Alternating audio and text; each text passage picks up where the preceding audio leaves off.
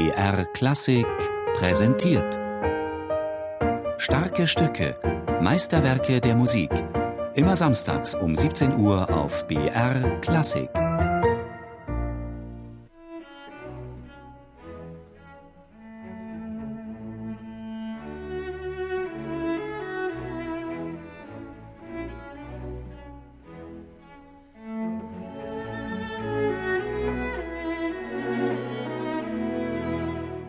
Ich habe dieses Thema mit zwölf Jahren alt in vollen romantischen Tchaikovsky russische Stil gespielt.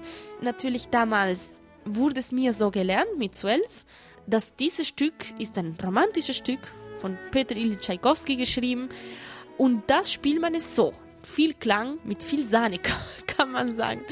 Und je mehr diesen Stück mit anderen Augen anschaut, obwohl es Tchaikovsky ist, warum hat er das Rokoko-Variationen genannt?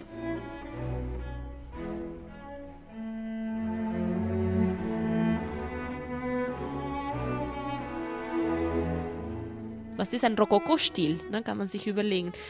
Also erstmal diese Purheit in dieses Thema ist das Schwierigste, was es überhaupt hat. Und dann, was alles da, dazu kommt danach, mit allen diesen für mich Verzierungen, das ist für mich das Rokoko daran, ja. Rokoko muss für mich auch ein, einen Stil haben, eine Art von Stil, eine Feinheit, sehr artikuliert, sehr klar gezeichnet, galant, das muss es irgendwie so rauskommen. Größer könnte der Gegensatz kaum sein. Unmittelbar vor den Rokoko-Variationen im Spätherbst 1876 hat Tschaikowski die düstere Fantasie Francesca da Rimini komponiert.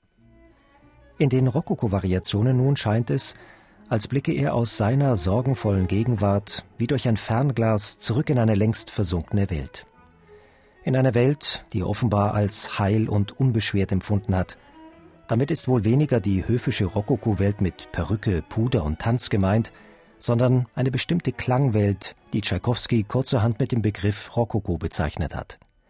Die Klangwelt des 18. Jahrhunderts, vor allem die Klangwelt Mozarts. Die Musik dieses sonnigen Genies rühre ihn zu Tränen, schrieb Tschaikowski einmal. 1887, elf Jahre nach den Rokoko-Variationen, hat er sogar selbst Hand angelegt an die Musik seines Vorbilds. Für die Mozartianer-Suite bearbeitete und verschmolz Tschaikowski vier kleinere Mozart-Werke.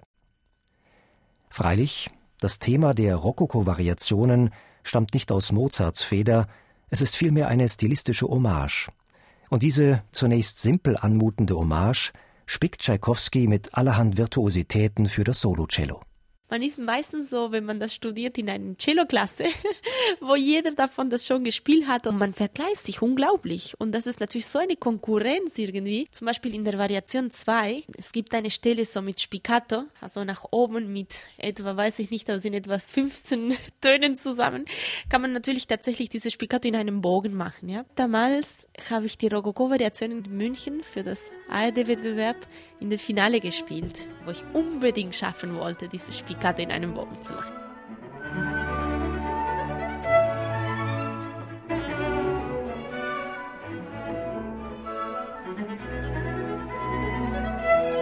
Trotzdem, sagt Solger Better, solle der Solist nicht im Mittelpunkt stehen, wie der Trapezkünstler im Zirkus.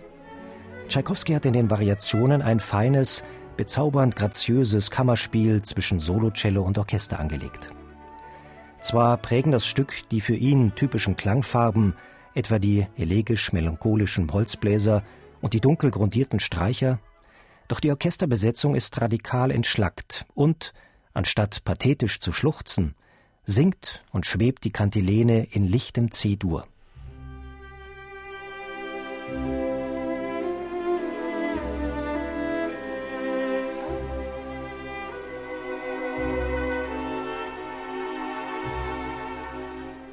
Ich habe mich verliebt zuerst in diese Variation Nummer 3. Irgendetwas gibt es in diesen Harmonien, in dieser Melodie, die einfach mich immer zum Tränen gebracht haben.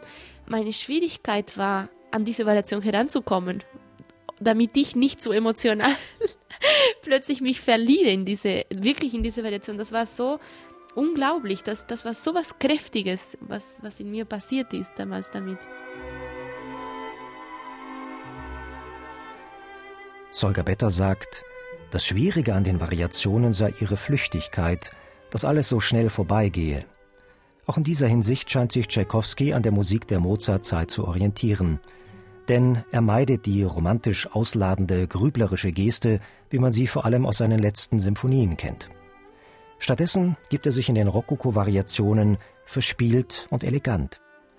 Gerade dieses miniaturhafte, charaktervolle erschwert es dem Solisten, die unterschiedlichen Stimmungen auf den Punkt zu bringen zumal gleichzeitig die technischen Schwierigkeiten von Variation zu Variation anwachsen. Die Thriller liebe ich sowieso. Also manchmal sagt man, dass Thriller sehr schwer sind, aber ich liebe Thriller. Thriller ist für mich eine, die Sprache eines Vogels. Thriller ist etwas sehr Lebendiges. Thriller ist eine Artikulation. Und Thriller sind eine Spielart von Tschaikowskis Ornamentationskunst. Alle seine virtuosen Finessen kulminieren schließlich in der Coda. Die Revolution total. Alles wird zusammengepackt das, was wir vorher schon präsentiert haben, zum Beispiel äh, rhythmisch, es ist einfach komplexer schon. Immer mehr Tönen, mehr 32. und dann kommen natürlich die ganz großen Schwierigkeiten von den Oktaven, worüber man sich nur freuen kann. Kann wirklich ein Spaß sein. Man muss einfach keine Angst haben. Wenn man schon tatsächlich entschieden hat, in den Grand Canyon zu, zu laufen, dann ist man schon mittendrin, dann kann man das nur genießen, egal was passiert. Thank you.